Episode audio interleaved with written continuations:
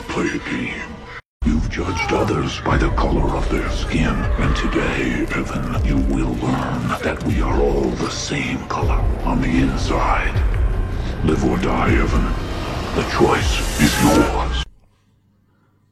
大家好，这里是二七物语，我是主播剁椒。大家好，我是老猫今天咱们来录一百零七期灵异故事，啊。然后我先来一个咱们粉丝投稿吧。行，他不让咱们念他的网名儿和所在地区，咱们就直接分享他这个故事就行了。嗯，他是主要有一些事儿是从身边同事啊，还有以前的朋友分享过来的故事，有一些呢是他的，嗯、觉得有一些灵异的地方，嗯，还有一些呢，他觉得是那种真实的案件，想提醒一下咱们听众别上当。哦，我就先分享一下他的一些呃，挺有我觉得有点灵异的事儿吧。当时是口罩那年，大概就是一八一九年左右的那个时候。嗯，他不是本身参与这件事儿的，是后来听他们同时的那些同事聊这个案子，因为他其实负责的是嗯片儿警，哦，然后从事相关工作的，对，然后但是他当时没有出那个案子，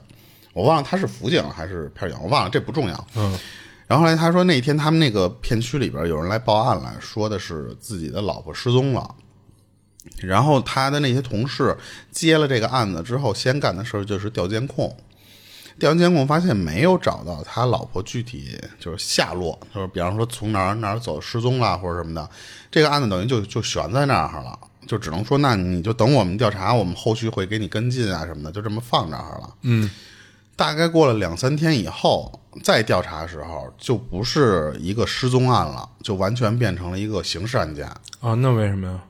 这就是后面他灵异的事儿。啊，然后当时因为他不不主主要参与这件事儿嘛，一直全程都是听这个同事他们互相聊天儿，啊所以打听到的信息是说，因为这个失踪的这个老婆，她的有一个闺蜜，咱们就说叫闺蜜 A 或者什么的那个这个人儿，他们俩平时玩的不错，这个闺蜜吧。平时就是打电话呀、什么的，就经常联系这个失踪人的老婆。啊，她的老公呢，就是这个闺蜜啊，闺蜜的老公是局里的，还是一个小脑袋那种，哦那种挺高的一个级别的人。所以当时，她这个闺蜜和这个失踪的这个人，他俩人互相还还在那儿聊微信呢，就是失踪的那那段时间。后来就发现那个那个人不说话了。嗯，就丢的这个人，他不说话了。然后当时没有觉得什么，就俩女孩可能聊着聊着，就是你手里有事儿，你比较忙，然后当时就没回我嘛。嗯，再转过天聊天的时候，就明显感觉到对面回他信息的那个语气不太对，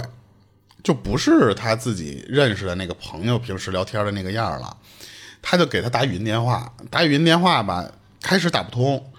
打不通，他就联系了来报案的这个男的，嗯，就跟他说：“我闺蜜怎么了？怎么也不回我信息啊，或者什么的。”这时候，那个男的才跟所谓的这个闺蜜 A 吧，就是跟那个 A 他说说，嗯、那谁走丢了，说最近都联系不上，找不着，怎么怎么着。哦，她那个闺蜜接了电话一听，说这哎不对呀、当然这时候因为就是你她那个闺蜜有怀疑，说怎么就还跟我聊天的时候就丢了？对可是你也没有什么证据，因为你想平时都是隔着手机在这儿互相聊天嘛。嗯，她就就把这事儿跟她这个老公说了，她就觉得说说我我觉得有点事儿，不像是我那个闺蜜能干出来的，她可能就是太了解对方的性格了，所以当时那个就不会离家出走什么的，是吧？对对对，然后当时那老公就用自己局局里的这个关系嘛，就说，我先跟所里的那些人打个招呼，说一下这个事儿，然后呢，你们帮我好好找找，就是这个人也是我的朋友，就是就媳妇儿朋友嘛，嗯，而且就是说，可能这个方向还真的不是丢丢失啊，就说白了，这事儿你们别按常规的那种失踪案去查。对，然后后来再怎么就。就是因为通过你这种打点了之后，再怎么调查，他就不知道了啊。嗯，反正就是最后通过一系列的手段，就是上手段了。然后呢，就觉着慢慢的这个方向都往那个男的那方向怀疑了。啊，觉得他嫌疑大。对，就怎么都觉得这个男的有问题，然后就去把他抓了。抓了之后，那男的什么都没说，就就直接就不是就什么都没抵抗，就直接就就都说了。哦，这个实际上只是一个普通案件的部分，嗯还没到灵异的地方呢。嗯然后当然那个男的跟派出所里的那些人审问的时候反映，他说就是先交代自己干嘛的，然后你你是什么什么的。好像是说这个男的是开汽车修理厂的，嗯。然后想投资还是想干点什么事儿，就缺钱，嗯。想卖房，然后就就跟这个媳妇不同意。对他跟媳妇说说咱抵押喽，怎么怎么，这不就来钱了吗？嗯。他媳妇不同意，然后就是经过某一次，就是肯定吵了不止一次了，嗯然后失手给那老婆掐死了。啊，就有点激情杀人了，说白了就对，然后他一掐死之后，马上就自己上派出所来报案，说我媳妇儿丢了，哦。我媳妇儿走丢了。然后当时那个就接他那个走丢案的那个民警，就在门口最开始接案的那些人，他就后来反映说。都没有人没想到做这么多年警察，没有想到这个人能心理素质那么好哦你别看像电影里边那么那么淡定或什么的，现实中是很难做到那样的。嗯，当时来来那所里，他自己说的那些话对答如流，所有人都没有就等于报案这哥们儿第一次去报案的时候，他一点马脚没露。对啊就装的特别特别像。嗯然后他那个男的就说说你们在抓我之前，我本来是打算你那个人的尸体我得处理啊。嗯他想的是说直接把陈和，嗯他当时开了找了一辆车，开了一辆车过去。尸体就放车上，当时开的那车到河边，准备连车一块儿都给沉下去，就因为哦你要是扔那儿，一会儿不就变成浮尸了吗？不是，那压这个车是哪儿弄的？他他不汽车修理厂的吗？就是他可能哦，估估计是人报废跟对对对，反正就是肯定有有路数能弄这个东西。啊他当时就想，这车我不要，我直接给他扔那个后座，我就把那车给沉下去就完了。但是没想到的一点就是，开到那儿之后，就你一路这车都是正常的，到那个岸边儿再想点着往往前推一点儿，那车就掉下去的时候，啊这车点不着了。哦怎么打火都打不着，他就想了各种办法，就是什么推什么的，那个车不动，就在岸边上就就推不动它。嗯然后当时他就说说那算了，我先把车放那儿，也不一定有人能发现。他就把车扔在那儿，自己回来了。刚回来，警察就上门抓他来了。哦。然后当时就据说就已经快年底了，就后来那些所长他们就说，这个时间点卡的也非常巧，嗯就是就跟命数似的，因为年底他们那边如果要是。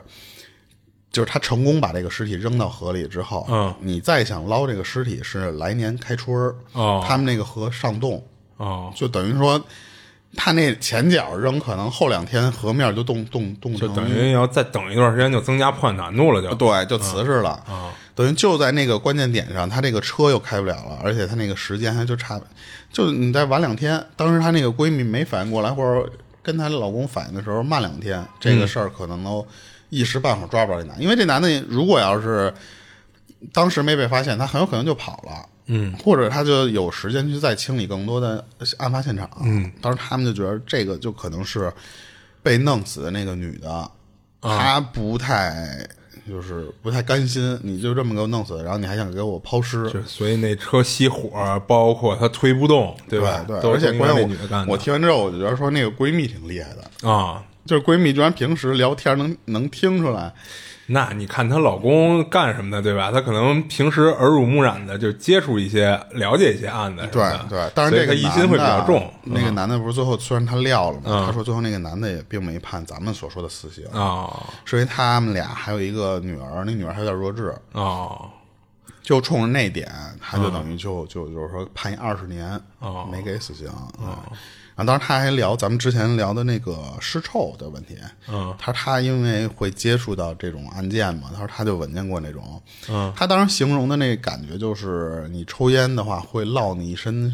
烟那个烟油味儿嘛。它有点就跟那种似的，他相当于是挂啊在、是吗？不是，他不是说那个味道，哦它就是那种形容，就是说类似于你抽完烟身上会落一层烟味儿，啊当然那个烟味儿就很浅很浅的，不就落在你身上嘛？嗯可是你只要一闻，你就能闻出来，哎，你身上有烟味儿，嗯就是那种感觉。哦所以当时他说你要是把烟味儿换成了所谓的尸臭味儿，嗯你就能想象到那个样儿了。他就是他说确实是那种，就是你闻上一口之后，你洗好几天澡，嗯，你都就感觉那个味儿还在。那我觉着不会是就是就是短暂的接触一下尸体，这个味儿就会沾身上吧？估计也得比如说跟尸体待一段时间什么的，你可能进到那个凶案现场，当时那个味儿就就会沾上它，就本来就已经充满那个屋了。你想想，哦，你一开门就跟我正在屋里边不开油烟机在那儿炒菜呢，你一进来那个那个炒菜味儿会哦瞬间那我估计也得看那个尸体死了多长时间了。对对对，分解浓度。啊然后那天他说这个事儿的时候，我又赶上我什么？我我们家里那时候，我就前两天我不是说钓鱼去了吗？嗯，我回来把鱼脑袋绞掉之后，我鱼身子留着未归，然后那个脑袋我扔在垃圾桶里了。嗯，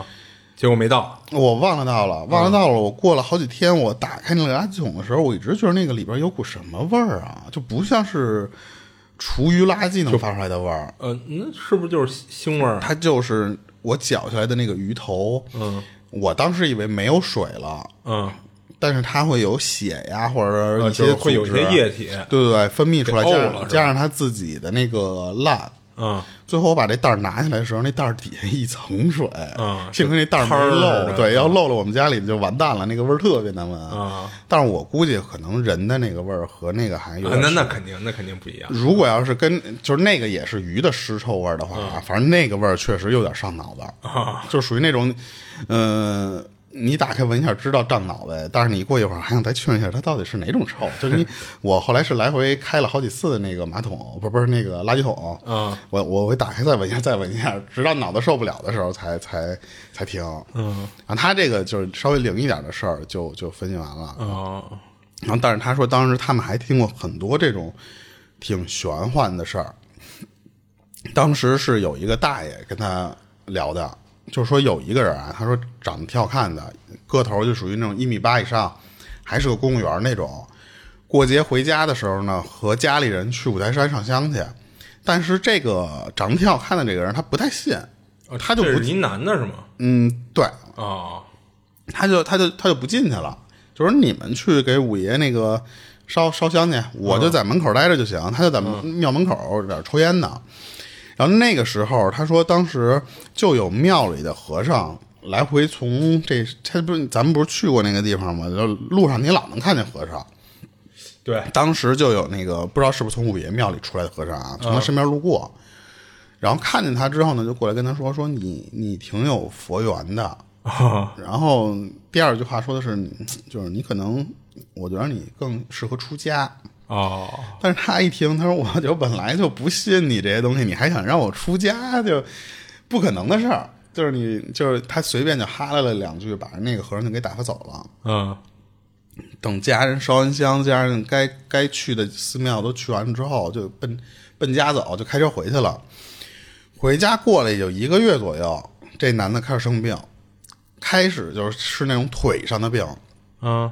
但是那个病好不了，一直拖了半年左右，就开始这个人就下不了床了。哦家里就抬着他，你看他走不了路了嘛，就抬着他去各大医院去看去，看了哪儿人都没没辙，就是稍微治点什么东西也不见好的那种样。嗯最后好像是说，在北京有一个中医大夫看见他之后，就跟他说，就就这就比较悬了。就当时人家那个中医大夫看完了，没有说你的病理病灶的问题，直接跟他说就是解铃还须还须系铃人这这种话。啊他说你你你想一下，你是从什么时候开始得的这个病？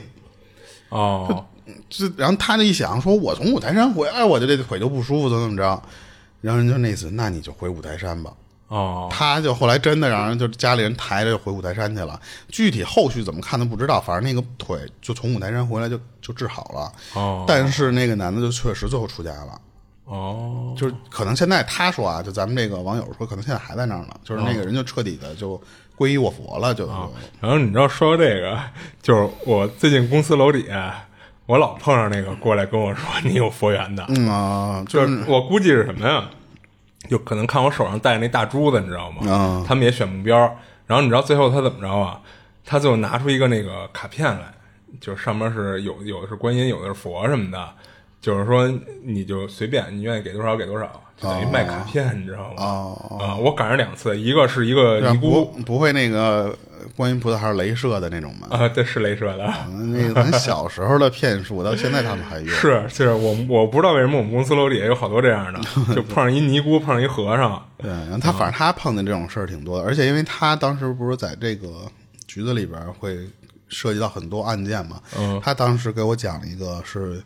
嗯，这跟灵异就完全没关，但是他想就是提醒咱们粉丝，就有一种上当的形式是咱以前很少听说的啊，就是让大家提高警警惕呗。啊，对，但是就是这个这个方法啊，后来我想一想，我可能都会中招啊。他当时他是有一个烟店的老板帮他朋友去问，就是说我最近有这么一个事儿，你能不能看看怎么着？就给他讲一下这个案件。当时他就跟他这个这个人说啊，就是说，就是咱们粉丝说说，就是这个烟店老板的一个朋友的孩子，就是就是稍微有点关系，但有点远的这么一个关系，让警察给抓了。然后呢，怕判刑，或者说怕你不判刑，但是留案底或者什么的，这孩子肯定也废了，就是说，所以就过来问他，就是说这个这种情况大概是一什么，就是有没有缓缓对。就把这个事儿给他讲了。当时那孩子啊，刚高考完，还没有工作，等于就是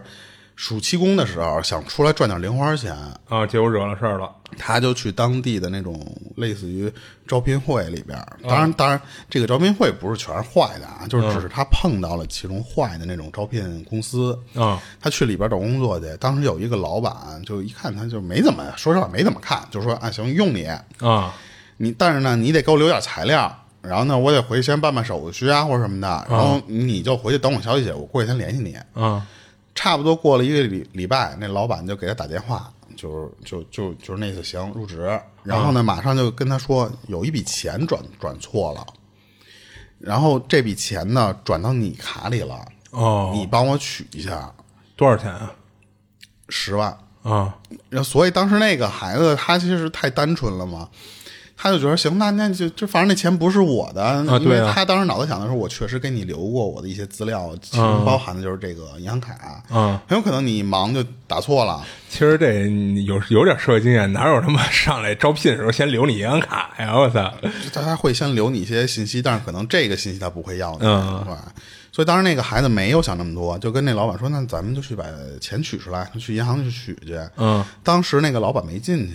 老板说：“你进去，我在外面等着你就行了。”嗯，那孩子傻乎乎的就把十万都取出来了。嗯，确实他的卡里是多了十万块钱。嗯，然后那老板拿着这十万块钱之后就说：“哎，给给你五千块钱，这就是就当个就是拾金不昧似的那种，就谢谢谢谢。”嗯，他还觉得挺好，或，我这个工作这刚刚找这没几天，还没干活呢，老板就给我五千块钱酬，这还不是我工资啊。嗯，结果第二天警察就过来抓他来了。哦。当时是因为孩这孩子被被相当于是被定成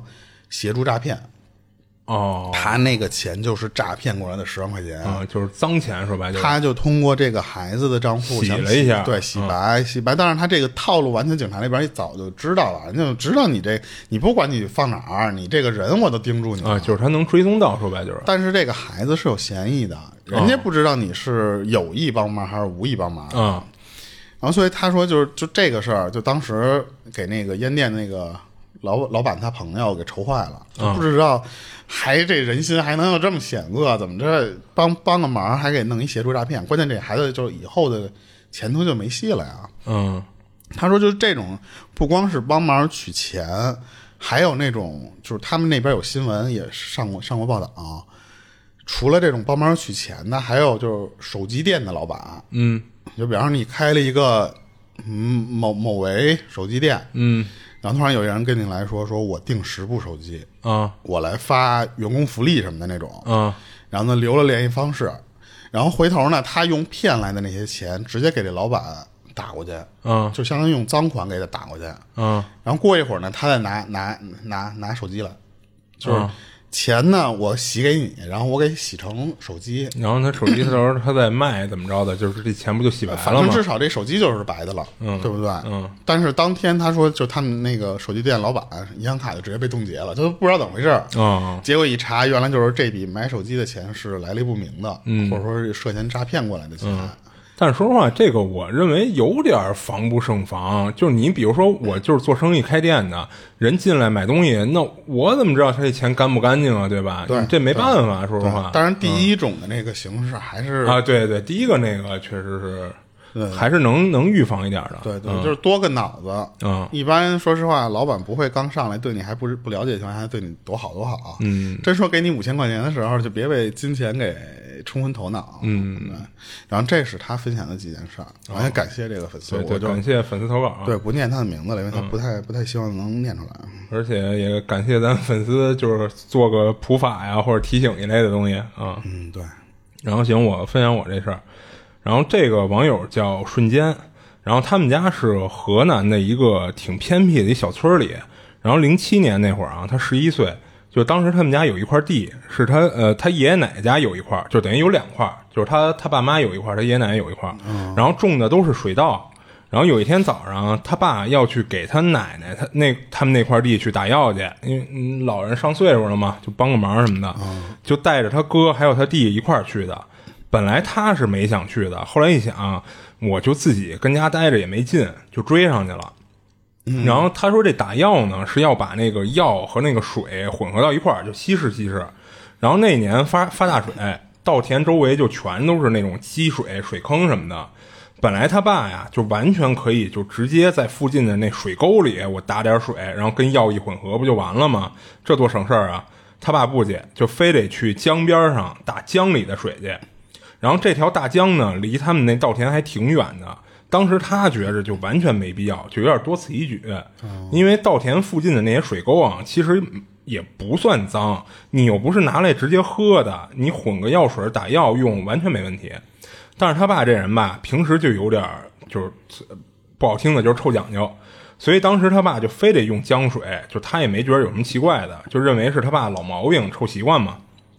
然后等他爸打完水，后续打药的过程他就没看。那会儿他们哥仨就岁数都不大，就比较贪玩，就跟附近一边就玩去了。等他爸忙活完了，说是要去洗个澡，去那条江里去洗澡去。他们哥仨也跟着去了。到了那儿呢，就看他爸啊，当时穿着长袖的上衣和裤子，一件没脱，直接就跳江里去了。然后一下水呢，他爸就跟水里就跟那笑，倒也不是冲着他们哥仨笑啊，就好像是小孩玩水玩的很开心的那种，也没笑得多夸张，嗯，多夸张。就当时他没细想这事儿啊，就脑子里就一个念头，就他爸这至于呢吗？你就跳江里洗个澡而已，就感觉像个傻子。哎，对啊，你有什么可开心的呀？然后唯一让他觉得有点怪的是什么呀？就是他爸为什么洗澡不脱衣服呀？你难道跟自己家孩子面前你还害羞吗？而且他们家这仨孩子又都是男孩儿，就是当时他看他爸就跟水里玩的挺开心的，他说自己当时确实有点嘴贱，就说了一句：“说爸，你能背着我游到对面去吗？”嗯，他说那个江没多宽，就十米左右。他爸说：“我能游到对面去，但我不能背着你。”然后说完呢，他爸就开始冲着对岸游，结果游到一半的时候，突然就没影了。他说当年他视力特别好啊，还不戴眼镜呢。那会儿他不接触电子产品，嗯，然后他就看他爸啊是游到江的中间那位置，突然就下去就没再上来，而且没有任何挣扎的过程。然后后来他爸出了这事儿以后呢，就有人说来着，说会不会是他爸游泳的时候突然腿抽筋儿了？但是他记得很清楚，那天他爸是一点挣扎的迹象都没有。你按理说，甭管是抽筋儿也好，还是说被水草什么的植物给缠住了，你这人总得扑腾几下吧？那天给他的感觉就是他爸游着游着，突然就凭空消失了。就当时不是后来就没上来吗？呃，对，就是他爸其实当时就出事儿了。然后当时不是他们哥仨都跟那儿看着吗？他哥后来还说呢，就是我还以为咱爸扎猛的呢，但是等了特长时间，得有小十分钟了，他们才反应过来这不对劲儿，就是等于他爸就感觉扎下去就没上来，然后怎么会这么长时间都没露头？然后这会儿他们才赶紧去叫人求救，但是已经晚了，就等人下去找到他爸的时候，就再给捞上来，已经没救了。然后就因为这事儿啊，他一直都特别自责，他觉得就是自己多嘴说那句话，让他爸背着他游对面去。就虽然他爸最后没背他吧，但是要是他没提这事儿，他爸应该也不会奔着对面游，最后还淹死了。不过他自责归自责啊，他爸淹死这事儿还是透着不正常的。一个是他爸淹死的过程就有点莫名其妙的，按常识都知道，溺水的人肯定会挣扎会求救嘛，那除非这人是在水里就突然晕了。然后他爸被打捞上来的时候，下水的人说都没费劲儿，就是他爸脚上、腿上没缠着任何水草一类的东西，而且还一点怪异的是什么呀？捞上来以后啊，就看他爸脖子上有一条红印儿，像被什么东西给勒过似的。然后他爸打捞上来的时候，他们仨是在边上的。然后他看他爸脸上就是正常的面无表情，而且因为人是刚咽气儿的嘛，气色、脸色什么的，就都跟活着的时候没太大区别。但是村里看过他爸遗体的老人，还有那几个帮忙打打捞的人，都说他爸捞上来的时候脸上是带着微笑的。啊、还一不正常不正不正常的点是他长大以后才听他妈提过一嘴，说他爸去世那天晚上，他妈睡着睡着觉，让人给葫芦醒了。他妈说感觉有人在他睡觉的时候就葫芦他脑袋。他妈觉得应该是他爸不舍得就突然这么离开，又回来看了看。然后在他爸去世的第二天啊，大白天的，他跟路上走着，突然感觉有人从后边特别轻的拍了他后脑勺一下，就好像大人就就招呼你一下、拍你一下似的。当时他姐在他后边跟他一块儿走，他以为是他姐跟他恶作剧呢，结果回头一看，他姐离他还有八丈远呢，就肯定不是他姐干的这事儿，就除非他姐是闪电侠。然后他也问过他姐，他姐说我我没拍你。然后这事儿他觉着也是他爸，就是因为不瞎说啊。他说他们家四个孩子里，他爸最喜欢的就是他，平时最疼他，所以他对于他爸去世就觉得特别内疚。然后还有一个不对劲儿的地儿啊，那会儿家里都穷，所以对于手里的钱财什么的都特别在意。就有一次他爸丢了几块钱，大半夜的打着手电筒找了半宿，结果出事儿的那天呢，他爸跟地里打完药。莫名其妙的把身上放着的钱全都掏出来，埋在他奶奶家地里了。就是当时他们还问来着，说您这干嘛呢？他爸没搭理他们。然后当天去地里之前啊，他们村里有一老头儿还跟他爸特隐晦的说，说让他小心点儿，但是不是这么直白的说啊，说哎你小心点啊，你要出事儿，不是这么说的。就因为说的太隐晦了，所以当时他们全都没当回事儿，以为是闲聊的一句话呢。然后具体怎么说的他不记得了。等于是他爸出事以后，他们回想他爸最近有没有什么不正常的地儿，这仨孩子才想起来有这么一老头说过这么一句好像是提醒的话。然后后来他们找村里那老头去，那老头说好像是那天跟他爸打过招呼聊了两句，但是那老头说我就是跟你爸正常的闲聊，没有什么特别的意思啊、哦然后他爸过世九年之后呢，他叔就是他爸的亲兄弟上吊自杀了。然后他叔这事儿也不正常，就是听村里说啊，他叔在自杀之前碰上谁就跟谁说，说我最多再活两个钟头，两个多钟头。啊，嗯，而且出事儿的前几天，他叔还跟他奶奶说，说有个白胡子老头要杀他。他不是说的他爸爸，呃，不是不是，那这会儿他爸已经去世九年之后了。就所以就变成白胡子老头了。我的意思，啊、这不会是不会是他爸，应该不是他爸啊。然后他爸就是他们兄弟俩，不等于都死了吗？一个死的时候是四十五，一个死是四十四，等于俩人都没活活过五十岁。然后他奶奶呢，一共是四个孩子，两儿两女，俩儿子死的都挺邪门的，俩女儿倒是没事儿，但是俩女婿全都是癌症病死的。然后他叔以前干过一个不好的事儿啊，就是他那个上吊自杀的那叔，他从庙里偷过五十块钱，然后村里很多人就都说他叔的死啊，有可能就是因为这事儿，然后说他爸呢是被水鬼害死的，但是到底是不是这么回事儿，就谁都说不清楚，就都是瞎猜的。然后他爸淹死这事儿啊，还给他落下病根了，就是他特别怕水，就到现在都不敢游泳，就甚至都不敢用浴缸泡浴浴缸泡澡啊。然后后来那个我看那个评论里啊，有人说说你你们家里这个男丁相继去世的话，有可能是祖坟的风水出了问题，就是说因为他这人是好像有这种讲啊。哎，对，然后他这是河南的，然后这给他评论的这人说说河南那边其实有很多风水高手，说我真心建议你应该找一个风水大师去你们家祖坟看一看风水去啊。哦，然后他这很有可能，你想他所有的男丁都都出问题，这个巧合或者这概率是很低的。是，然后哦对，后来他那个他给人就回复来着，他说什么呀？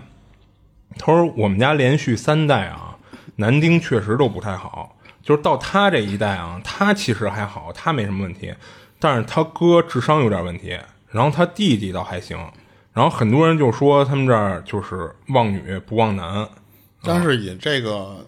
你像他爸那辈儿的人的倒霉程度，嗯你你好只是现在好，啊，对，就是就是你一个都跑不了。啊，你要咱别别别别，咱也不能这么说。不是啊，你看啊，呃这两个是横死，那两个是癌症。啊，对，你只是先后问题。就等于你看到他爸那一辈儿，他家里基本上就没有男丁了对，啊，就全剩女断了香火了。然后到了他这一辈儿呢，目前来看，只是他哥的智商稍微有点问题，然后他跟他弟倒是相对还好一点儿。但是，嗯但是我觉着一般你碰到这种事儿的时候，你越想这是命，或越想的这个人的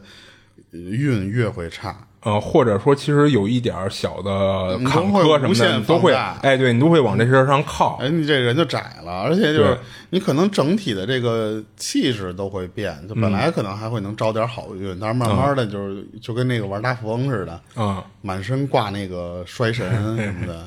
对，就不过就我觉得什么呀，就是如果他们家那边找这种风水大师什么的，要真是好找，他可以试着找一个去给看看祖坟一类的。对嗯，因为咱也说不准这个风水这事儿到底靠不靠谱什么的，对吧？万一人家真是有风水这讲呢，对吧？嗯嗯，行，他这事儿讲完了。那我讲一个稍微短一点的，他的网名叫睡不着，他分享了两个比较短的事儿，但是他真的碰到过两个解释不清楚，而且是比较诡异的事儿。啊第一个是他三年级的时候碰到的，在就平时和朋友在他们家附近玩儿，到了晚上的时候呢，他就是那个说去你们家玩电脑去吧，就跟他朋友说。嗯我说就正好啊，这不是就我也想玩，就是在外面玩累了，咱就回家。他们他朋友他们家是一个那种村里那种独院儿，哦你走进院子之后，再开门就是里边的这人住人的区域了嘛。嗯当时你想到擦黑的那那会儿功夫，家里没人，他们家里那会儿还就是大人还没回家呢，所以一开屋门的时候，屋里整个都是黑的，而且又不像说咱们市里这种说你有一些额外的光照，就是纯黑纯黑的那种。他朋友就去很随意的去去摸他们家那个开关，嗯去找那个东西去了。他就顺着他朋友那个方向，眼睛就这么这么扫，在那个灯还没有开的时候，他就发现那个屋里边，就是因为他知道他朋友家大概的一个布局，就比方说哪儿还有电视，因为他之前去过，他就发现他朋友家的那个沙发上面感觉是有个人的，就是还能隐隐约约的露出一点轮廓来。嗯他当时第一第一反应就是说：“哟，你家里还有人呐！”然后没想到那个那个女，他当当时就说是一个女人，直接在那儿就就那个姿势没有动，就就问他说：“你是谁呀、啊然后他就很像是，哦，就是这是他们家里谁谁可能没开灯不认识，所以他就先说我就是谁谁谁朋友来你们家就是待会儿，那人就不说话，就是那个女的没搭理他，就问完这一句之后，然后那个他朋友就差不多摸着开关了，啪把灯一开，他说当时灯开的一瞬间，那个黑影是立马消失的，他是有一个，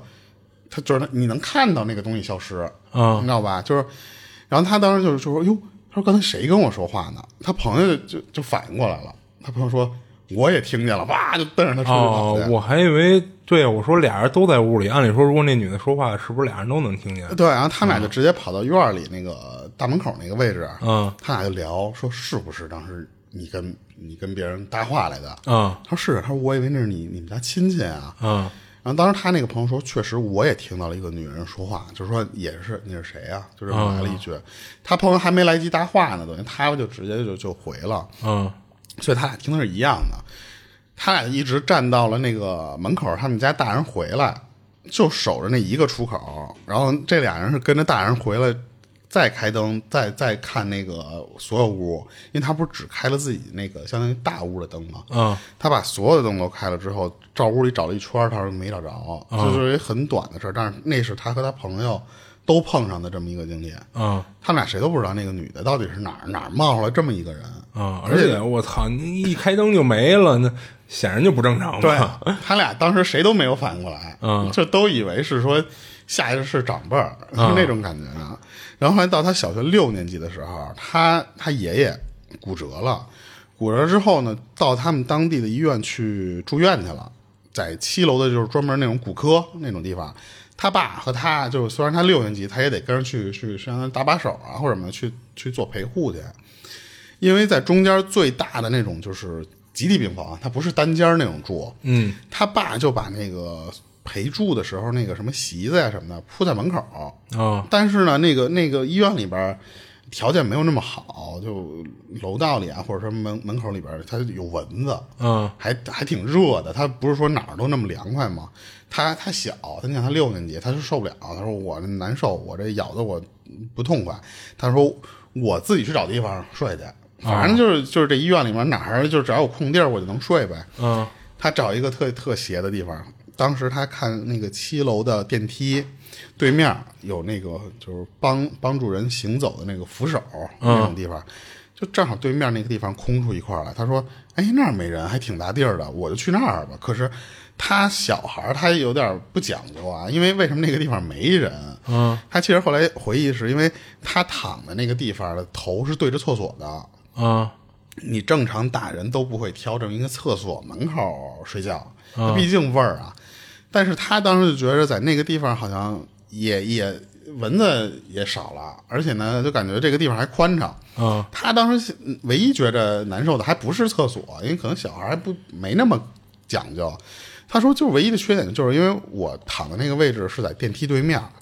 那个电梯的那个灯它老亮，来回老有人切换啊或者什么，一会儿响一下，一会儿响一下。他觉得这个是有点烦的。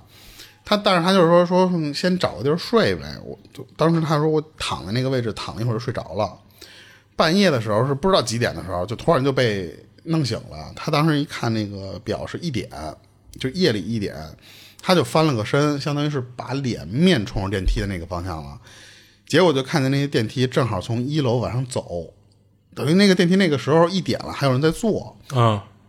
他就看一直往上走就没停，正好到了他们这个七楼停了，啊电梯打开里边没人，哦然后电梯再一关，就是这你它不正常就会自动关上吗？关上之后没停，就直接去顶楼了，顶顶楼了。啊顶楼就是他们的那个十二楼。他当时就想啊，也没事儿吧，就困困困困了吧唧的那个，就没给自己想灵异的事儿，因为才六年级啊。他他当时就想，没准是有个人他准备来七楼，但是结果临时有事儿了，他这电梯比如说五层就下了，四层就下了，或者他就干脆没进电梯，然后这时候正好十二楼有人想用电梯呢，那那不就关上门，电梯就奔十二楼去了吗？嗯而现在那十二楼的那个人上电梯，他就发现那个电梯从十二，他不是到顶楼吗？就直接又又降回一楼去了。嗯结果让他汗毛倒竖的一个事儿发生了，就是那个电梯，他以为要直接奔一层去的时候，到七层又停下来了，哦然后再开门，他说里边还是没人。哦我操，他说那就就不对啊，这怎么电梯自己跟那玩呢，我老有人奔我这层来，还还就不下来是什么意思啊？他越想越害怕，因为他他就觉得说，我虽然以前就经历说那个女人的那个事儿，嗯，他说我那我也只是看见一那么一黑影儿，当然这个感在医院里感觉就有点突然有点那种阴风四起的感觉了，嗯，然后他当时就说说，我就眼睁睁的先看到是等那个电梯先关上，他就看着那电梯，就是因为不是没人了吗？他一会儿又自己关上了，然后那电梯往一楼走，他就觉得啊，他终于不会再来了。他说我赶紧就把我那堆就是很简单的，就是一个小床单铺在地上，弄一小枕头。他说就时不时我就跑了，就是他这就是他两个就比较短的事儿。就是其实他这个就如果没有后续到十二楼再到七层停，你前面你还能认为是就是像我说的有一人进来了，结果就其实有的人就是一进去他就习惯性的摁，结果发现自己摁错了。嗯，他本来可能想去三层、四层、五层，他上来先摁了一七，后来发现摁错了，他又摁了一三四。但是，一般这种人他不会把那七层给取消掉，啊所以他到了他那层的下级后，这电梯肯定到七层还得停一次。这前半段其实都可以这么解释，但是后边我觉得就不好说了。他十二楼那个也也，你要再强行解释，也可以解释成，比方说我在十二楼想下楼，啊完了一个下，啊，然后呢，我突然觉得你这电梯来的比较慢，我不坐了，然后他为什么会在七层停？对他被叫上去了，但是怎么停下来这个事儿就没法解释了。对啊对对对，就所以他当时十二楼有一人啊，他是想去九层，结果他也摁错了，也摁了一就。那就得太巧了。啊，对啊，那就是太巧了啊。但是他当时就是自己是六年级小孩，还没有觉得说医院里有多灵异或多诡异的时候，嗯，就碰见两个解释不清楚的事儿。嗯，对，那这个事儿就比较就比较短。嗯，行。然后我来分享一个，然后这人网名叫不乖，嗯，然后上周啊，就有一天晚上，他跟他媳妇儿就因为一些事儿要回趟老家。他老家在山区里，一般是他们先到县城，然后再从县城坐那种大巴一类的再进山。然后因为当天俩人啊，本来奔县城走的时候就已经挺晚的了，所以到县城那点儿是不可能还有进山的车的，就只能是跟县城住一晚上，打算第二天一早赶头班车进山。然后县城嘛，又不是什么旅游景点儿，房好订。开好房以后啊，俩人就进屋放下东西，就出去吃点东西去。吃完了就跟外边还溜达溜达，就当消消神了。等回到宾馆的时候，已经是晚上十一点多了。回去以后呢，俩人洗漱、洗澡、洗漱，然后就上床准备睡觉了。躺那儿还没睡着呢，突然就听到洗手间有流水声。就他说小县城的那小宾馆啊，就能有个独立卫生间就不错了。就可想而知那屋就不可能有多大。然后那卫生间几乎就是挨着他们睡觉的床，就那么近，所以那声音一响，俩人立马就都听见了。不过没觉得有什么奇怪的呀，因为他就想可能是洗澡洗漱，要不然就是淋浴的开关没关紧，要么就是洗手池那水龙头没关紧。对，他就起身去关去了。到了卫生间一看呢，确实是洗手池的那个水龙头开着呢，他就给拧紧了，然后转身就想出去。就在他转身的一瞬间，他貌似看到了那洗手池上面的镜子里照出来的不光他一个人，好像多了一个人。嗯，他立马就回头看镜子，但是除了他自己，他就没再看到别人。他还挺小心的，就是跟卫生间里巡视了一圈，其实没多大点地儿啊，基本上一眼就看完了，没发现有就是能藏人的地儿或者有藏着人的这种情况。他觉得呢，藏那是不是我眼花了？然后他就出去了。回去就接着躺着，刚躺下还没躺瓷实呢，就又听见哗哗的那流水声。他先看了眼他媳妇儿，他媳妇儿这会儿也没睡着呢，他媳妇儿也看着他，一看就是俩人都非常纳闷。他当时第一个念头就是：“操，不会赶上一个闹鬼的房间吧？”然后他媳妇儿那样子看得出来，确实有点害怕了。然后他就安慰他媳妇儿说：“说没事儿啊，估计水龙头坏了，我再瞅瞅去。”然后到那儿一看呢，确实水龙头又开开了。当时他就有点头皮发麻，就直犯嘀咕。然后他拧紧以后啊，也没回屋，也没回屋，就跟就跟那儿站着，就瞅着这水龙头。他想说看看是不是这水龙头有毛病。你拧紧了，他自己其实会慢慢松开一类的那种情况。嗯，但是他跟那儿站了得有小两分钟了，也没事儿。然后他就出来了，他觉得这肯定有问题。然后回来以后呢，俩人就都睡不着了，就开个电视说找个节目看。然后首选目标就是电影频道。就当时放的那电影呢，他还确实没看过，而且还挺感兴趣的，就没再换台，就跟那儿床上抱着他媳妇儿就看电影，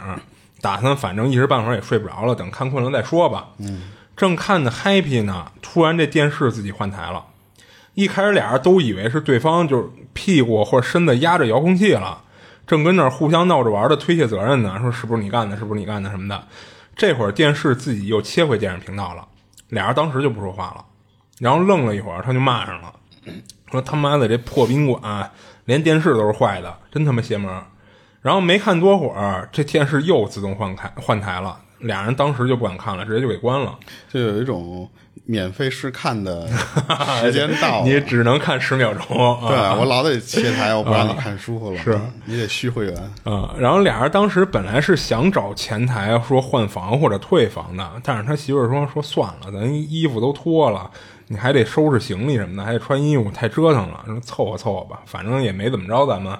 顶多就是捣捣捣乱呗。然后他就听他媳妇儿的，就没找酒店的。不过他从手机上啊，直接在网上搜了一个大悲咒，然后就单曲循环。那还是怀疑有点问题啊，他们肯定是怀疑有问题，只不过他媳妇儿说这东西没招咱啊，就无非就是捣捣乱呗啊，所以他媳妇儿就说别折腾那意思。然后他说之前啊，听人说过这大悲咒啊能量大，镇得住，他就想着死马当活马医呗，就是他也没好意思开特大声，就是他怕其他房间客人回头拍门来。就虽然他觉得这小破宾馆可能也没几个人入住的吧，然后他挑了一个差不多的音量，就放枕头边上，就跟那空放。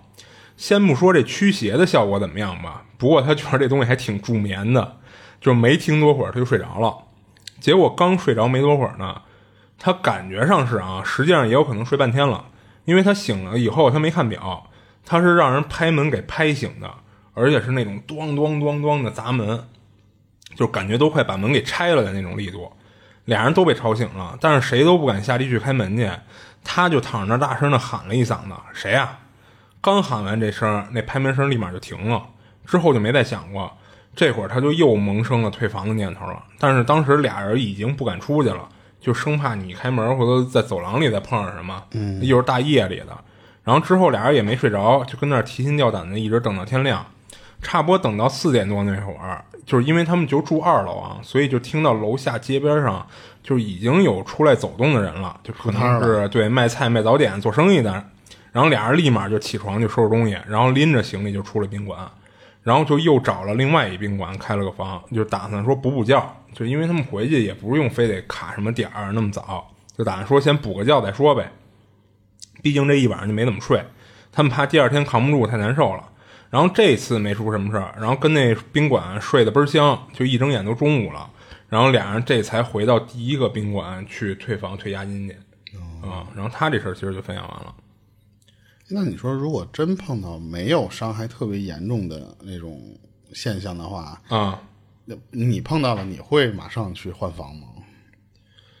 就只是一些小打小闹的事儿，其实我可能也不会，你就你就比如那天晚上咱俩聊天儿聊到大夜里两三点钟，然后啪啪啪有人跟那儿外边拍了一下门嘛，不是？嗯、那那个事儿就是说不好到底是是人干的还是说是邪门的事儿，但是咱肯定会往是人干的这方面去靠，咱不会往邪门那事儿上去想。那你像这种情况，他如果真是一灵异的事儿，那咱可不也就就当没事儿呗，就是。就忍了。忍哎对对对忍一礼拜不是忍一礼拜了，忍一晚上一礼拜我操是一晚上了啊，对对对，嗯，就是除非是真是他闹到凶到什么份儿上，过来掐脖子 啊，对啊，那肯定就得换了啊。对对，我觉得也是一，可能就是人就觉得你没威胁到我生命的时候，一犯懒就是算了。对，所以我觉得就是他媳妇儿这个这反应，我觉得还挺挺像就是正常人都会做的一个反应的。嗯，你这就讲完了。啊，这讲完了。然后我这儿有一个是他爸，这个网友他爸给他讲的一个是当时十几小二年前，就那时候还流行看《射雕英雄传》的那个时候，啊，他爸和一个、啊对他爸和一个哥们儿去外面，还不是这俩人家里看电视，嗯看到晚上十二点。那但是那个时候他们看完了是要回各回各家嘛，嗯。他们回家的那个路上是要经过一条河的，那个河平时白天是有摆渡船，哦。或者是有那种就船夫，嗯，他给你撑着船两边来回这么跑。但是那个点了，十二点了，就没有这些人在夜里给你撑船了，他们就自己找船过那个河。其实过河的这些都没有什么灵异的事儿。哦，等于那些船就就跟那儿停着呗，就是。对他们当地可能就是就是为了方便，哦平时都会有那儿有停两辆小船，这个其实还没有闹什么灵异的事儿。嗯，当然过了这个河之后呢，他爸就属于那时候还年纪年纪没有那么老，就是说挺年轻的，火力壮，还不太害怕呢。嗯，一直从那个河奔城里走，呃走到差不多已经凌晨两点的时候了。他和那个兄弟，他管人叫叔嘛，这俩人在回城的路上，突然看见前面那个道上面不很窄的一条小路，就是相当于就两辆车那个错车，就是那种那种路，嗯，就看前面站了一个女的，而且就非常标准的那种鬼片的造型，哦，是那种长头发的，啊，披着披到肩，就是那、那种那种造型穿一大白袍，他没有说穿什么东西，哦只是说当时那个女的那个造型是特别像那种长发女鬼的那个样。嗯，他爸先看见了，看见之后就就站住了，站住了问他，就是他那个叔叔就说：“你看见前面那东西了吗？”嗯，他说看见了。他爸就说：“说那你害怕不害怕呀？”啊，他叔当时就说：“说我怕什么呀？说咱俩人俩大老爷们儿能怕什么呀？啊，就咱们走咱们的，因为当时他发现那个女的是跟他们迎面这么走嘛，就是咱们这种就擦个身过去，就还能还能俩男的能把咱怎么着？嗯，他俩就就聊完这个事儿之后再往前走，但是突然发现他们走两步，对面那个东西往前走两步，就是他们停，那个东西就停。哦，然后他爸反应过来的时候，其实已经往前走了很多步的时候，嗯就是离得有点近了，才掌握到这个频率。嗯然后就问他叔说这不对，说这怎么办呀？但是他那个叔就说说那个电视上都讲说，嗯、你把鞋反穿，哦，然后把，鞋带反着系。啊，然后当时他爸就说说就这怎么反串？但是对啊他当时听这个事儿的时候都很费解，但是他就是后来他发这个事儿的时候，有人也问他说，这种鞋怎么可能能反着穿去？对啊，他说可能就是以前的那种年代的那个鞋后边的那个帮是软的，呃，就是都给踩平了嘛。嗯，然后你可能就是把那个脚能给那么把那个布给踩的比较就就就凸出来一点儿，啊，你也得拖着那鞋走，对你肯定是要拖着的，而且他为什么要反着系那个鞋带儿，就是为了绑住啊。哦，绑在脚踝上。所以当时他说那个年代的那个有些鞋是确实可以做到这种这种程度他们俩就真的在那儿低头就去这么弄。等都绑完了，再往前走一步的时候，他他们就看到前面那个东西，他们走往前走一步，那个前面的东西往后退一步，哦，我操！因为他可能在那个女的眼里，你是在倒退走，哦，所以为什么他当时看到那个，就是你往前走，那女的也往前，那你往后走，那女的也往后，哦。所以一路就倒退着那个。他但是他说，就是他爸跟他讲的时候，他说也没有说一路推到城里，他说就是到一定地方好像就就没了这个东西似的，就最后安全回家了。哦，是他爸自己碰到这么一个事儿，他不确定这个事儿是真假，但是因为是他爸给他讲的。哎，那如果这种规则的话，那就别跟他迎面走了，转身掉头跑，如果我要把鞋扔了，会有什么结果啊？把鞋扔了，他会不会就按你脚算了呀？啊、啊，那那那就那你合着不能把脚给掰了 那就得确定你是跟着我走还是跟着那个叔叔走。啊？那就应该那就得试验了啊！对比方说，你要是按照叔叔那个脚步走的话呢，那我把那叔叔抱起来或者背起来，我操！我们俩走，这叔叔脚没动，那你应该站那儿不动。我觉得应该是这种逻辑。来来一公主抱抱怀里是吧？就乍一听以为这特别像那种电影的那种事情，但是说他这就反正他十几小二十年前他爸碰到这么一事儿，啊，然后当时他们他爸说就是一晚上到家没没睡着，就是就怎么都想不明白为什么在路上会碰到这么一个东西，啊！而且那个东西到底是什么玩意儿。而且关键是他那招还真管用啊！就可能当时他们那个年代看一些什么僵尸片儿啊或者什么的这种看着像土办法的东西，他们就只是照着学，没想到好还有点儿就真的还管用，因为他们自己也没底我倒是没在片儿里看见过那个，不过我确实听说过这种说法啊。对，然后后来零八年的时候，他们家还发生一个事儿，就就跟他有关系了。是零八年那会儿，首先他们家里就大大小小的事儿，那年就不太太平。但是有一个事儿是他奶奶那年丢了，当时他还在外地读读书呢，就差不多零八年的时候，他也就才就九十岁。就啊九岁10岁九是吧九岁十岁，嗯对对对，到现在应该就十九二十岁嘛，差不多。嗯所以他那时候挺小的，他奶奶是属于那种就是精神是有一点儿不太好，嗯，他因为是煤气中毒，哦脑子有点伤着脑受影响了。对，嗯平时他那个奶奶就在老家里边住。当时零八年那年的夏天的时候，他爸接到家那里，就是就是老家接、嗯接打来电话，就说说这个谁，嗯他奶奶失踪了。嗯，他爸就直接就就着急的就去买机票，就是说第二天最早的那个机票能回家的，就就跟那个那叫什么最快火车，就是 他当时就就那么着，叫到家就贴寻人启事找他奶奶，然后因为他们当地其实也有一些小的一些就是。嗯，报纸或者是那种，就是你还可以花钱上电视学，嗯或者村里大喇叭广播一下。对他们把这些条件都利用上了，就找这个他奶奶，嗯，但是都没用。没找着。对，都找不着他奶奶。但是那几天的时候，他说我就碰到一个情况，就是我那天一直持续发高烧，哦，而且你想，他当时他没有在老家，他是在外面读书呢嘛。嗯他说我在那段时间我一直在做一个梦，就是那个梦就比较诡异，他就梦见他奶奶了，嗯 他奶奶梦里面浑身是水，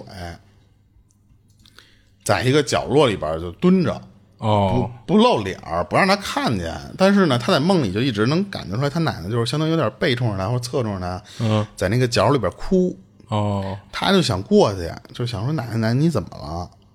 梦里边他奶就是那次说别过来，就不让他碰，你别碰我，别过来。嗯他就老做这么一个奇怪的梦，然后醒了之后呢，他就把这个梦跟他妈说。他妈一听这个，说：“哟，这最近你爸这不是回去找你奶奶去了吗？这是不是有点关联呀、嗯，就给他爸打电话或者发信息就说这个事儿了。嗯没想到一天之后，因为他爸那边就听完这个，说实话也没有太在意这个事儿。但是没想到一天之后，他爸就回来了。他爸回来是因为工作原因，就相当于你请假哦临时的，你不能不得不回来了对对对，嗯。然后回来之后呢，那个刚到家他们老家的亲戚马上就一个电话又打到家里来了，嗯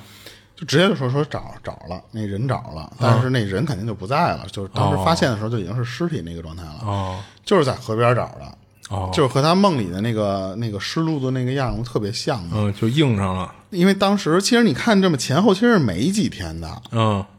可是那时候夏天的时候又在河边儿，他当时那个人发现的时候，那个老太太身子都烂的都就头都快掉了，就特别惨的那个样，就就是好多地方都烂的都已经就就就是溃烂的那种程度了嘛。嗯当时他是小孩儿，他听完他说就是他奶奶不在了，当然因为他不知道具体那个样子是什么样，他只知道他奶奶不在了，他当时就就哭了。嗯而且就是他爸就反了说，可能奶奶当时那个样儿不太好，就是只说了这么一句，他就有点崩溃，因为他九岁那时候跟他奶奶关系特别好。嗯，他爸一听这个，他又得就相当于你这次就不是请假，就相当于就是那个白事儿就可以有那个放那个叫什么假事假吧，嗯就回老家去处理后事儿去了。他当时就记得他奶奶死了之后，他每天就拿着他奶奶照片儿去去跟他奶奶就自言自语在那聊天儿。哦他还就那么小的小孩嘛，他去楼下买点东西去给他奶奶烧。哦但是他那段时间他就说说我有点儿，就就变得不太正常。你像一个九岁的小孩儿，他说可能就是那种价值观还没有扭过来的那种状态。嗯他说我经常就是因为我奶奶死了这事儿，我有点接受不了，然后我就开始找恐怖片儿一个人看。哦。然后我还那个时候就因为不知道这些东西到底是不是好啊或者呃什么的，其实我觉得他那意思可能想通过这些影视作品，他想找找下，不是他当时的目的是什么？其实有一点，他一是靠这东西刺激一下自己，还一个就是他想从里边学到一些能看见他奶奶的方式。哦，因为他当时说恐怖片里边有那，他看到就什么见鬼使法了什么的。笔仙儿、碟仙儿什么的，那那些那些东西，他当时就想干这个事儿。哦他那时候就把自己给玩拧巴了，给。嗯然后，但是其实他相当于他奶这个事儿影响到他，然后但是他爸那年也他妈特倒霉，嗯他爸当当年那个工厂倒闭了。哦他爸还因为一些什么打官司什么失败这些东西，就是等于就等于就是又没钱又没工作，嗯就把他给寄养了。哦，就是只不是说不要的那种寄养，只是说最近我可能就真的没有什么精力去照顾这孩子，就给他往亲戚家就就放放那儿一段时间。嗯然后他当时说，就那一年的时候，他就又做了一个特别奇怪的梦，他梦见了就是他奶奶回来了，但是完全变成另外一个人，不是他奶奶活着时候的那个慈眉善目的样儿在梦里就属于那种凶神恶煞的那种感觉。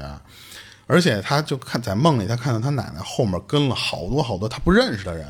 就一路就这么追着他，就就是那种就要带他走似的那种感觉。嗯而且他奶奶在梦里面也是想带他走，就一直想抓住他，就就那个就带走他那种样。嗯他就觉得可能是什么啊，就是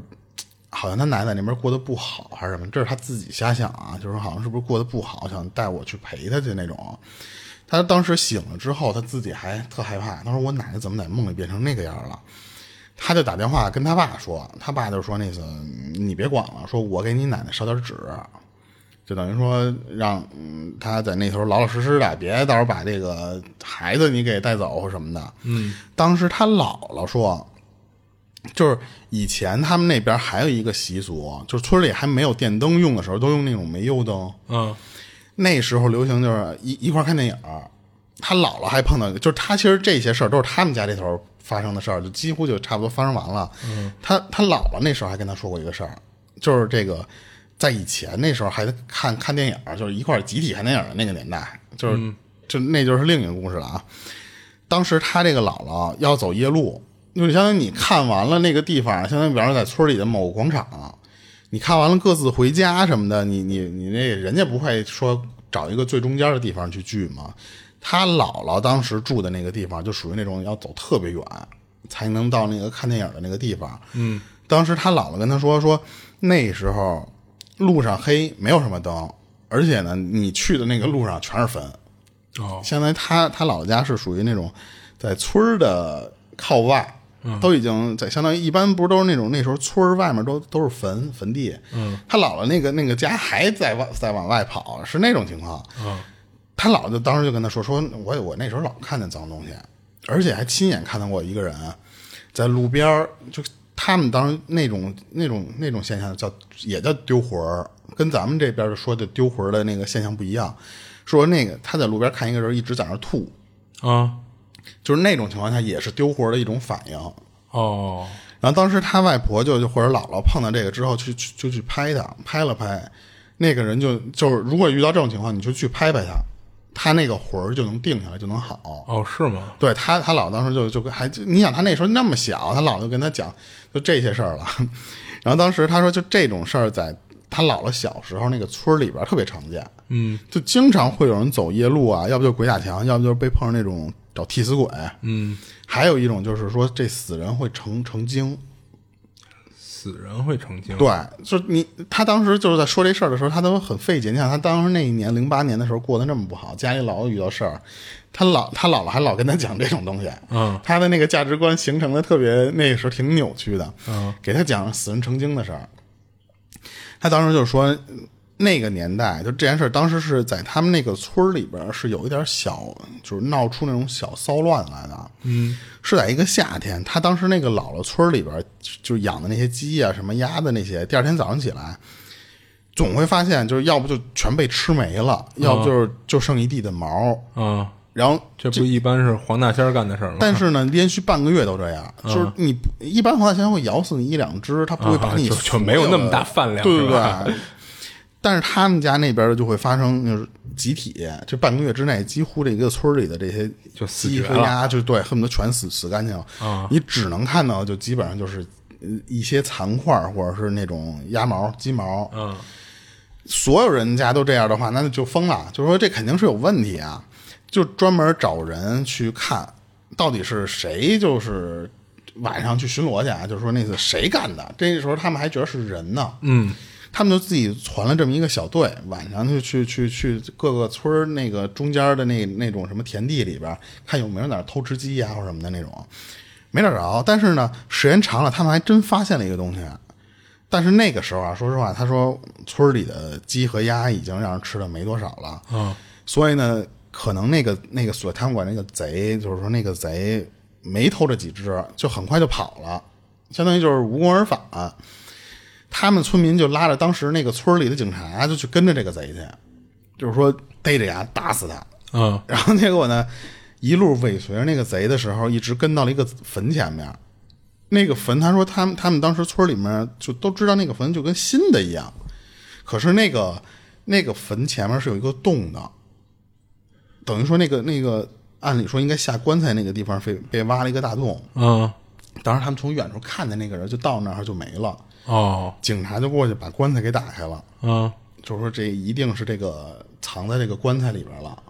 他们打开之后，发现里边是一个尸体，就确实是个死人。嗯，但是呢，那个死人身上长满红毛，哦而且那个人是有血色的，是红光满面的那种样。哦，这不就变僵尸了吗？这好像对他们管那个叫死人成精，其实就是那种类似于叫什么红毛红毛僵尸吧？啊，对对对什么白毛，说那个可能是真有的，但是可能就是要不就建国之后不许成精，不许说这事儿了，啊就是或者什么的。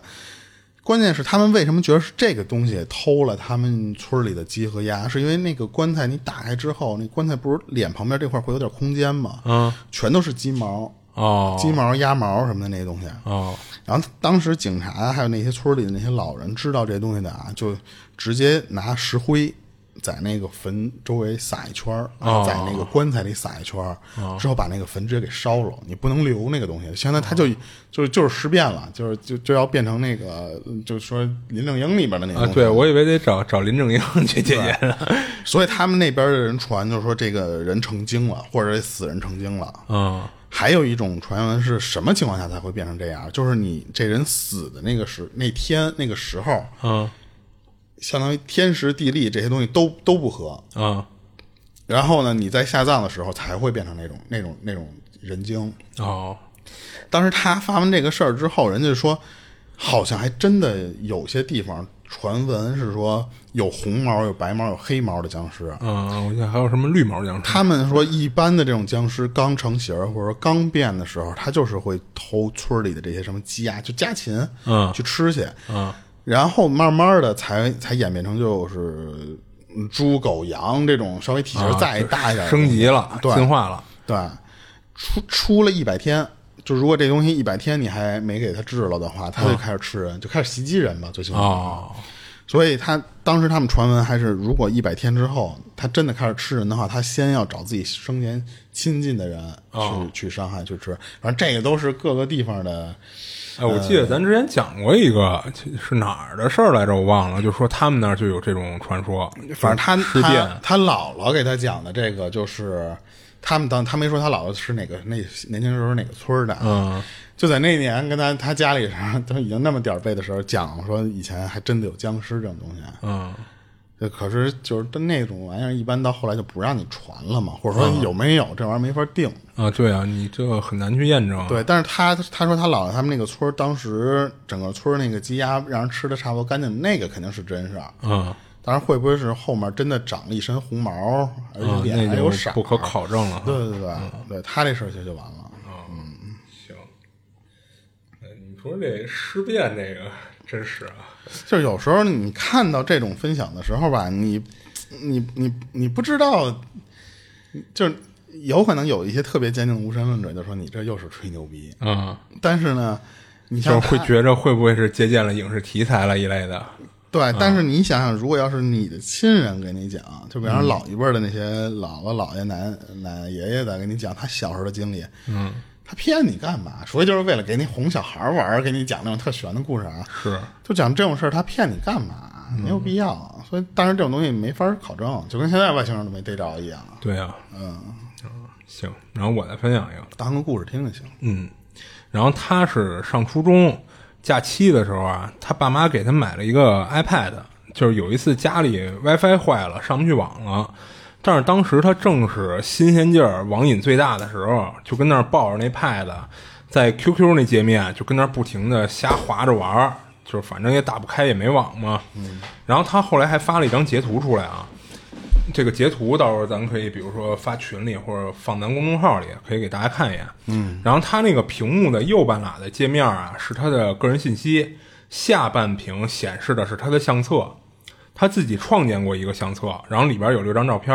然后旁边还有一个系统默认创建的那个相册。这俩封面都是系统默认的，就是因为他自己建立相册，他其实没没传封面照片什么的。当时他不是跟那瞎点的吗？就点了一下其中一个相册，就是因为没网嘛，其实是点不进去的。但是在他点了之后啊，他有六张照片的那个相册封面啊突然就变了，变成一个安卓机器人，就那小绿人儿，啊手里拿着一苹果跟那儿啃，啊，然后梗吗？这不就是？哎，对，就有点梗，但不是动态的啊，是一个静态的一个图片。然后那机器人嘴里和那个苹果上都是血啊。他说当时可惜的就是没网，要不然他真想点进去看看里边那六张照片还正还正不正常，还是不是他原本存的那张照片。然后后来他家里连上网以后，他再看那个界面，那个就正常了，就没再看见过那个绿机器人啃苹果那事儿。属于很解释不清楚的这种。哎，对，而且这事儿他他当时截图了，这还挺牛逼的。这到时候我可以发出来让大家看一眼。这如果要是现在这个就是呃，几乎就病毒特别猖獗，但是没有什么特别大的那种嗯恶性病毒的时候，其实有一些东西是好解释的。啊，就现在或者说说实话，他这事儿你要说他是 P 的什么的，也都有可能。嗯对嗯对对嗯，但是就就还是那句话，没没没必要。啊，是是是，对自己没人费这么大功夫编编这么一个故事，没必要的。对啊，关键他他发这个他也不挣钱啊，是不是？对对然后这第二个事儿呢，是他上高中的时候，就是他身边啊，老会莫名其妙的多出来一些红色的珠子，还都不是那种完整的，是半颗红色的，看着应该是木头做的那种木珠子。嗯，然后有时候在他课桌上，有时候在他书包里，虫子吧那是。还还不是虫子，就是因为他拿起来看过，他给别人看来着。然后偶尔还会出现过夹在他书里的时候，就反正他老在学校，在他身边就突然就看见这东西。当时他给班里同学看过，都说不知道是什么，然后也没人承认说是谁故意放他那儿逗他的。然后当时哎，他觉得这个是不是谁的手串儿一类的，哦撒了他一书包，他还把书包掏，就东西都掏出来，掏空以后拿着那书包倒着往外倒，倒出来的每本书他都看了一下，他感觉应该是检查干净了吧。过几天又突然出现在他包里了，他当时还开了个脑洞，觉得这会不会那发财了，卖手串吧？不是？但他那个就是他他这个也有也有照片啊，那个你一看就就没人会买那个破珠子，因为它都不完整，它是半拉，你知道吗？然后他就觉得什么呀？会不会我每次看见的都是同一颗珠子？哦啊，因为他不是看见好多次嘛，他认为会不会都是同一个？就是每次他看见完这东西，就给人看完，包括自己确认完以后，他其实就给扔了，所以他就认为是不是我第二次看见等于还是这个？他有了这想法以后呢，他就把最后一次看见的那珠子啊他给留下来了，特意留下来了，而且还拿黑色的水彩笔给涂黑了。他就想验证一下，说假如我再看见一次，是到底是我这涂黑的这颗，还是一颗就是没涂过色儿的红珠子？嗯，结果等他下次还还真又发现这珠子的时候，他确定了不是一颗，就等于最后他有一张照片是他涂黑的那个和那没涂黑的俩放一块儿拍的。哦啊、而且他留就是他留下来那个涂了色儿的也还在他手里，也没也没消失。然后最后他就搞不清楚这到底是什么，这个就是他也拍照存下来了，而且他也把他当时跟同学聊天记录什么的都给存下来了。这个到时候咱都可以发出来，让咱那个听友看一下。行，啊，然后他这第三个事儿啊，是他小学时候一周末，他跟家睡了个午觉，醒的时候啊，他看了看表，差不多下午四点多，他跟家里转了一圈，发现他爸妈没在家，都出去了，而且估计是怕吵醒他，因为他记得他睡觉前，当时家里客厅还开着电视呢，他爸妈还开电视呢，然后这会儿都关上了，他正跟家里转悠呢，这会儿客厅的那座机响了，是他朋友给他打的。然后没什么事儿，就跟他淡逼两句。然后临挂电话前啊，他那朋友突然跟他说：“说你家怎么那么吵啊？你们家是是来客人了吗？”然后他这朋友是一女孩啊，平时就是一乖乖女，不是那种动不动老逗人玩的性格，所以他第一反应就是这姑娘肯定是听到什么了，而不是跟他开玩笑呢。他就问他说：“你为什么说我们家吵啊？”然后他那朋友就说：“说你们家里啊，听着有一大帮的人乱哄哄的，有跟那儿聊天的，还有那种搓麻的声音，嗯，然后还有小孩的哭闹声。然后他挂了电话啊，就没敢跟屋里待着，就当时家里还是住的平房嘛，他就直接站屋门口，一直在外边等着他爸妈回来。不过他爸妈回来以后呢，他也没跟他爸妈说这事儿，因为他知道说了，他爸妈肯定也认为他胡说八道，胡说八道，就压根儿就不带信他的。嗯。然后他第四个事儿啊，就是然后这事儿他不知道自己到底是眼花呀，还是做的一个梦。就是当时他肯定知道的啊，不过过了这么多年，他就是记忆他其实有点含糊。然后那天是他爸妈给他扔他姥姥那儿了，然后他爸妈自己去办事儿去了。就是当天当天不接他，让他住他姥姥那儿。然后晚上睡觉前呢，洗澡，他把衣服挂在那个厕所门外边有一挂钩，他挂那儿了。当时家里除了他就是他姥姥，然后他姥姥呢在客厅坐沙发上看电视呢，然后估计那会儿可能已经看的就有点迷了迷瞪要睡着了。他洗完澡啊，这厕所开了个门缝，他就伸手去拿衣服了。就在他拿衣服这功夫，他顺着门缝就看到有一东西贴着他姥姥家那天花板从窗户窜出去了。哦，然后那东西还不是一个色儿，是上半拉黑色，下半拉白色。你就可以想象成是一个双色的氢气球，然后顶在他们家天花板上飘出去的那种感觉。然后当时吓他这一大跳，不过他还是安慰自己啊，应该是说风刮进来一东西什么的，然后又给刮出去了，或者是家里挂的一什么东西被风给吹出去了。不过后来一想啊，就肯定不是家里的东西，就是因为他姥姥这人就平时有点迷信，就平时是最忌讳黑色和白色的东西的。哦，尤其是看着又跟一大褂儿似的那么一个。然后后来他也问过他姥姥，说咱家里有没有什么黑白相间的衣服一类的东西，然后是不是丢了呀？然后他姥姥说咱家哪有你说这样的，没有全是碎花衣服，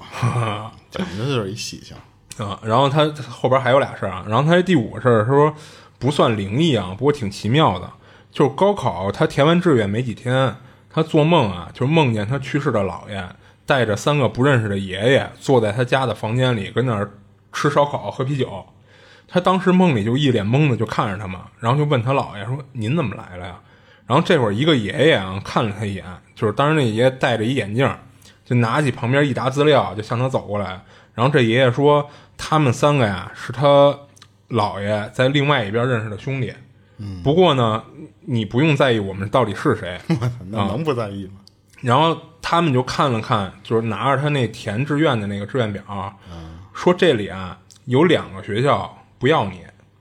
他当时就想，那估计那我就是被第三志愿的学校给录取了呗。然后接着那个爷爷就说，我们之中有一个人可以帮你，但是呢，他不能太直接的插手这事儿，让他随便指一个人。如果你指的这个人就是能帮你的那事儿的人，你学校的事儿他们就能帮他解决。如果你指错了，那就听天由命了。那那那我得那我就跟那个人说，我说你等会儿我改一下志愿，清华北大啊，然后再去指，对吧？啊，然后再写什么港大或者复旦，那 对，反正你也跟我说了，前两个学校不要我，对不对啊？啊，对对对，确实可以这么干。要赌就赌一大的嘛，哎对不对？单车变摩托是吧？啊，然后说到哪儿了？然后他指他他要指一个人嘛，啊，对对对，然后说如果你要没指对，就是你指的那个人不是能帮你的人，那你就只能听天由命了。然后他正要开口说什么呢，这会儿被他姥姥给叫醒了。然后啊，后面等他收到录取通知了，他确实是被那个第三志愿的学校给录取了。啊嗯，然后这是他第五个事儿啊，他说这事儿没多灵异，就是还挺奇妙的。然后他第六个事儿啊，是他很小时候发生的事儿。他当时家里有一洋娃娃，那洋娃娃呀，就是还挺高科技的。它是站起来会睁开眼，然后你要给它放平了，它就会闭眼的那种。嗯，就有一小机关，等于是。然后有一天啊，他就把这娃娃抱到沙发上，摆了一个坐的姿势，就放他旁边，和他坐着一块儿看电视。当时呢，他好像是一边看电视一边在吃什么东西，是那种一颗一颗的，可能是呃花生米啊或者什么豆儿一类的那种东西。然后他当时就突发奇想，假装自己在照顾那娃娃，想喂它吃东西，就往他嘴里塞了一颗。让他没想到的是，真吃进去了，嗯，塞进去了。他还听见那个东西掉在塑料壳上的声音，就当啷一下啊、然后他当时就就特好奇嘛，他就拿起这个娃娃就看他嘴，他才发现这个娃娃的嘴里边有一个洞，他应该是赶巧正好往里塞的时候，正好塞那洞里了。但是在这之前，他不知道这娃娃嘴里有一洞的，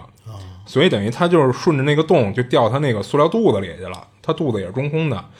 他还琢磨说：“哎，这还挺好玩的。”然后等后来有一天啊，他又把那娃娃抱出来玩，然后记得当时他一一是在吃花生米，说想到哎，这娃娃不是也能吃吗？他就往他嘴里去塞，结果往里捅咕半天也没捅咕进去。他这会儿再低头一看，发现那娃娃的嘴巴就整个是封死的，是一实心儿的，就根本就没有孔。